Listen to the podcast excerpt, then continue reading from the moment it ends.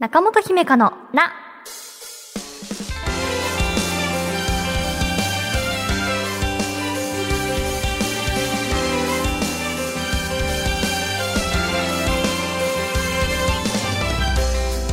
心理カウンセラーの中本姫香です。今回はこんなお悩みからです。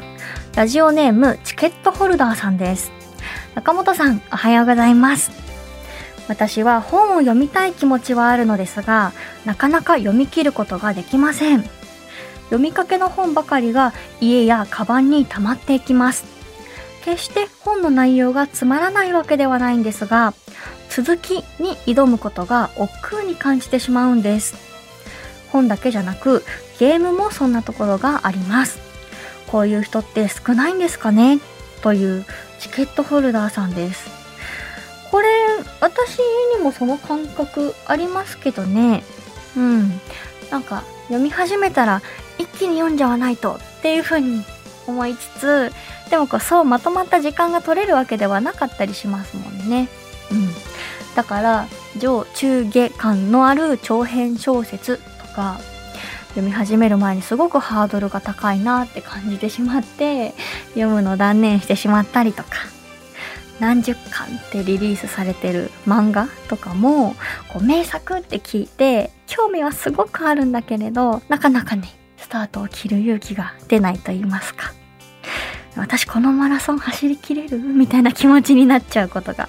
あります。うん。でも少ないんですかねっていう問いでしたけれどこの収録する前にこうラジオチームで「どうです?」って言ったら「いやわかりますよ」っていうね方もいらっしゃったりしたので意外とこれ聞いているリスナーさんも「いやその気持ちわかるよ」っていう方もいるかもしれないし、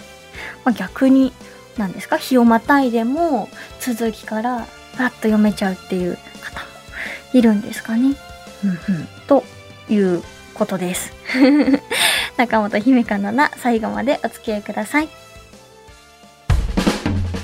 私への質問も大募集中です。中本姫香のな中本のツボちょっと久々ですね。中本姫香が一つのテーマでお話をします。私の話すことで気持ちが楽になったり、現状を変えるヒントになったりしたら嬉しいです。今回のテーマはこちら。ストレスチェック。えー番組の中でストレスチェックを受けてみましたが、というお便りを紹介したことがあります。ああ、会社でやってるあれか、と思った方もいるでしょうし、どこで受けるんだろうとか、そんなのやってるの？って思った方もいるのかな？っていうことで、今回ストレスチェックについてお話ししてみようと思います。えーまず、2015年の12月より、えー労働者数50人以上の事業所において、ストレスチェック制度の導入が義務化されたという背景があります。事業所っていう言い方ですが、これは企業、会社だけではなくて、学校の職員さんとか、地方公務員さんなども対象っていうことです。こう、早期発見が大事っていうのは、あの、身体の疾患には、まあ言えることですよね。前々から健康診断の文化はあったかと思いますが、ストレスが原因の疾患にも、えー早期発見、同じことが言えると思います。厚生労働省が、えー事業所に向けて行っているストレスチェック制度について、えー公式サイトから引用して紹介します。えストレスチェック制度は定期的に労働者のストレスの状況について調査を行い本人にその結果を通知して自らのストレスの状態について気づきを促し個人のメンタルヘルス不調のリスクを軽減させるとともに検査結果を集団的に分析し職場環境の改善につなげることによって労働者がメンタルヘルス不調につながることを未然に防止することを主な目的としたものです。ということで、厚労省が事業所に向けて行っているストレスチェック制度は、えー、労働者さん本人がストレス度自分がどれぐらいストレス感じているかなっていうのを自覚するためそして職場の労働環境改善のために行われているっていうのが、まあ、主な目的になるのかなと調査票の、えー、質問項目っていうのを確認してみましたがそうですねこう事業所で働いている人に向けたものが多かったように思いました。うんこれは1年に1回のペースで定期的に行われているそうですね。あの、このストレスチェック制度。あの、50人未満の事業所は義務化されていなかったりとか、一人でフリーランスとして働いてるよっていう方も、こう、社会人の中にはいらっしゃいますよね。はい。私もそういう人です。自分の会社でね、導入されていないなら受けられないのかなっていうと、そんなことはありません。えー、厚労省のサイトに5分でできる職場のストレスセルフチェックというページがあります。これ、あの、私も実際に受けてみましたよ。うん。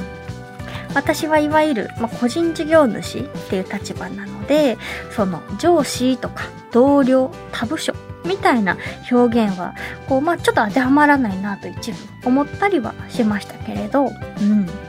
ェブ上でね、サクッと回答できて4分ぐらいだったかな。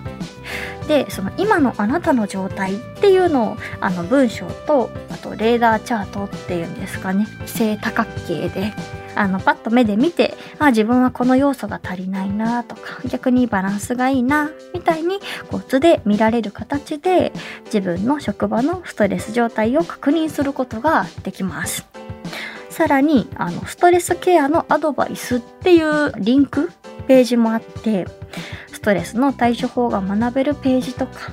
相談窓口案内のページに飛べたりもしました。うん。あの、会社でね、毎年ストレスチェックを受けている知人に、あの、それ、会社でやってんのどんな感じっていう風に聞いてみたら、同じようにね、レーダーチャートと文章で結果が返ってくるよっていうことでした。なのでね、こう、私が個人的に受けた、あの、ストレスチェックと形式は似てるのかなっていう風に思います。今日もこの収録する前に、あの、上野さんが、ちょうどすぐそばにあの、最新の、あの、受けたストレスチェック制度の結果あるよっていう風に、あの、あったので、まあ、ちょっと見せていただいたんですけれど、あの、イラスト、柔らかいイラストで、柔らかいキーワードとともに、あの、なんていうのかな、自分のストレス状態が、こう、レーダーチャートで表示されていたり、まあ、文章で、あなたは今こういう状態です、みたいに紹介されていたので、なので、こう、わかりやすい。うん。そして何かこう、ストレスチェックっていうこう構えずに、うん、そういうことねっていうふうに皆さんの中でこうスッと結果が入ってくるのかなっていう印象を受けました。えではこのストレスチェックで高いストレス状態ですよっていう結果が出た場合どのように対応するのが良いでしょうか？うん心理カウンセラーの私としてはやはりそのままにするのではなくあのストレスフル状態なだ自分はっていうことに気づいてセルフケアであったり会社の中で上司や専門家に相談できる環境であるなら相談するきっかけにしていただきたいなっていうふうに思うところです逆にねストレスチェックで高スコアだったからといって必ずそのストレス疾患であるとは、ま、限りませんと。うん。なのでこうね、テストをする際にあまり構えず、なるべく直感的に受けていただけたらいいのかなと。えー、ところで学生の皆さん、ここまで聞いていて学生向けのものはないのかなって思いましたよね。学生向けのストレスチェックっていうのはあの調べてみたんですが現時点ではあの各自治体とか、まあ、会社とかクリニックとかが独自に作成しているっていう状態のようです。うん。なので、ストレスチェックリストのようなものを受けたことがあるよっていう方は、こう、学校という単位で取り寄せているシートであったり、あとは個人的にそのような機会があった場合が多そうですね。うん。全国一律でといったものは、こう、まあ、今喋ってる2023年の1月の現時点ではなさそうでした。うん。ストレスチェックとは少し違うのですが、えー、厚労省が作成している心もメンテしよう若者を支えるメンタルヘルスサイトというサイトがありました。心の SOS サインに気づくっていうページがもしかしたらチェック制度っていう感じではないかもしれませんが参考になると思うのでこう興味関心とか自分はどうなんだろうなって思った方はあのよかったら見てみてください。はい。なんかこういう制度があるんだとかまあ自分何気なく普段受けていたけれど、あ、こういう背景がね、2015年からやってんだ、みたいなとか、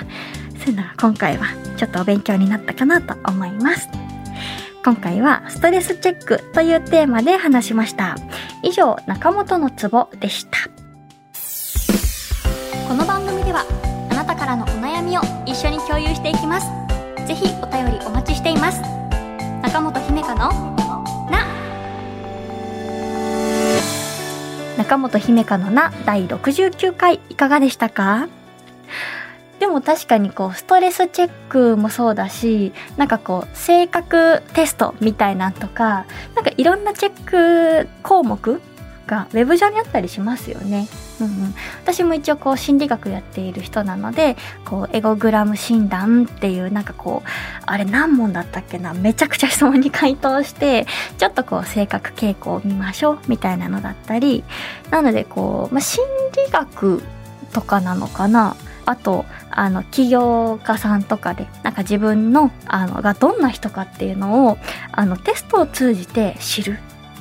みたいな文化っていうのはなんかこう分かりやすいですよね。こう可視化してくれるというか質問に答えていくうちにああ自分ってあのデータ上こういうところがあるんだねっていう。でもそれによってねこうストレスチェックすることで疲れていたという自覚がなかったけれども結構ストレス感じてたんだなみたいなとか、うん、そんなのに、ね、気がつけるあのきっかけをこう受けられる環境の方はねあの呼び出されたら嫌だからあえて元気そうな回答にしようとかせずなるべく何も考えずに 受けていただけてこう活用していただけたらいいのかなっていうふうに思います。えー、そして、えーと、1月は、えー、月曜日が5回あるということで次回はエクストラ週ですね。はい。あの、最近ね、聞き始めたよっていう話題もたくさんあるので、あの、何するんですかっていうことだと まあ、いうこともあんま思ってないかな。あの、フリートークを、はい、いつもやってます。でも最近こう、収録の中で、ちょこちょこ私のなんか本音とか、あ、こう思ったみたいなのなんか言えるようになってきたので、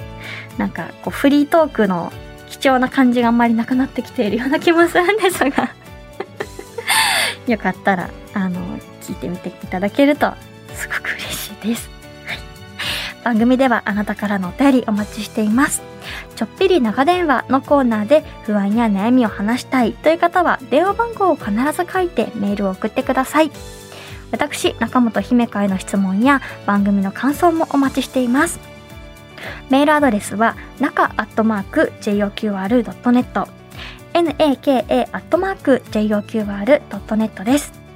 また、Apple Podcast、Spotify、Amazon Music などでお聞きの方は更新通知が届きますので、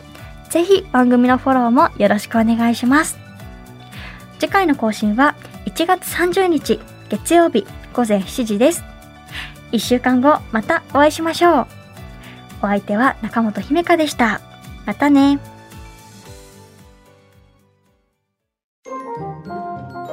今週の小さな幸せ。